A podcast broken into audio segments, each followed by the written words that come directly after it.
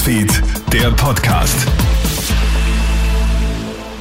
Schönen guten Morgen, hallo, ich bin Clemens Draxler und hier habe ich ein kleines Update aus unserer Nachrichtenredaktion.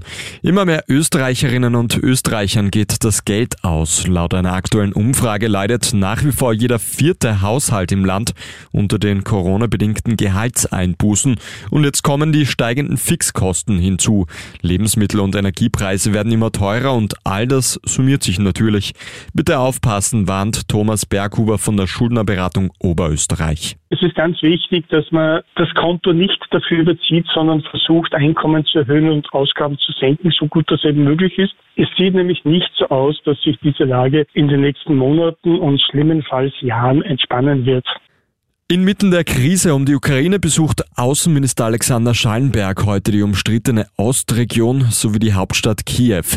Mit dabei sind Schallenbergs Amtskollegen aus der Slowakei und Tschechien. Es sind Treffen mit Ukraines Präsident Zelensky und Außenminister Kuleba geplant. Mit dem Besuch soll ein starkes Signal der zentraleuropäischen Solidarität gesetzt werden, heißt es. Der Westen befürchtet ja nach wie vor einen Einmarsch Russlands in die Ukraine.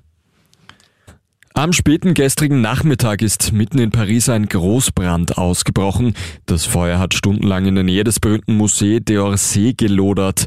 Ein riesiges Aufgebot an Feuerwehrleuten schafft es aber schließlich am späten Abend die Flammen wieder in den Griff zu bekommen. Alle umliegenden Gebäude konnten geschützt werden, teilt die Feuerwehr mit. Weshalb das Feuer ausgebrochen ist, ist noch unklar. Die Ermittlungen laufen. Und Matthias Meyer holt bei den Olympischen Winterspielen in Peking die nächste Medaille für Österreich. Der Kärntner wird Dritter nur ganz knapp hinter dem Franzosen Claire und dem Schweizer Beat Voigt.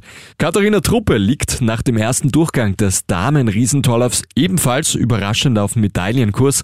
Dem 26-jährigen Skistar fiel nach dem ersten Durchgang nur 30 Hundertstel auf die führende Schwedin Sarah Hector. Der zweite Durchgang startet wegen der eingeschobenen Herrenfahrt erst nach nach vier Stunden um 7.30 Uhr.